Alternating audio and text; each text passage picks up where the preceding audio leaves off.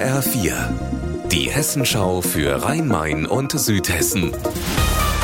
Hier ist das Studio Darmstadt. Ich bin Stefan Willert. Guten Tag. Es sind deutliche Mehrheiten, mit denen die amtierenden Bürgermeister in Gernsheim am Rhein und in Lorsch an der Bergstraße gestern wiedergewählt wurden.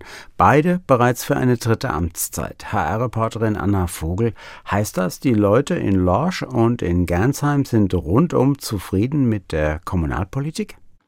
In Gernsheim hat die SPD-Gegenkandidatin 40 Prozent geholt als absoluter Politikneuling. Und die SPD erkennt darin durchaus Anzeichen für eine Wechselstimmung in Gernsheim. Bürgermeister Peter Burger von der CDU sieht sich aber durch seine Wiederwahl klar bestätigt. Wichtig wird in seiner nächsten Amtszeit etwa, wie es mit der umstrittenen Erweiterung des Tanklagers Solvades in Gernsheim weitergeht und ob tatsächlich ein Riesengewächshaus von neun Hektar Fläche in Kleinrohrheim gebaut wird.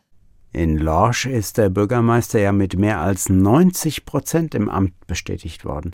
Wie lässt sich dieses gute Ergebnis erklären? Der aktuelle Lorscher Bürgermeister Christian Schönung von der CDU hat eindeutig davon profitiert, dass sein einziger Gegenkandidat den Querdenkern nahesteht.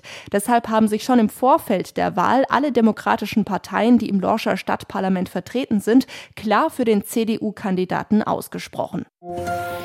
Zwischen Rheinheim und Großzimmern bei Darmstadt ist ein 18-Jähriger mit seinem Auto in den Gegenverkehr gerast.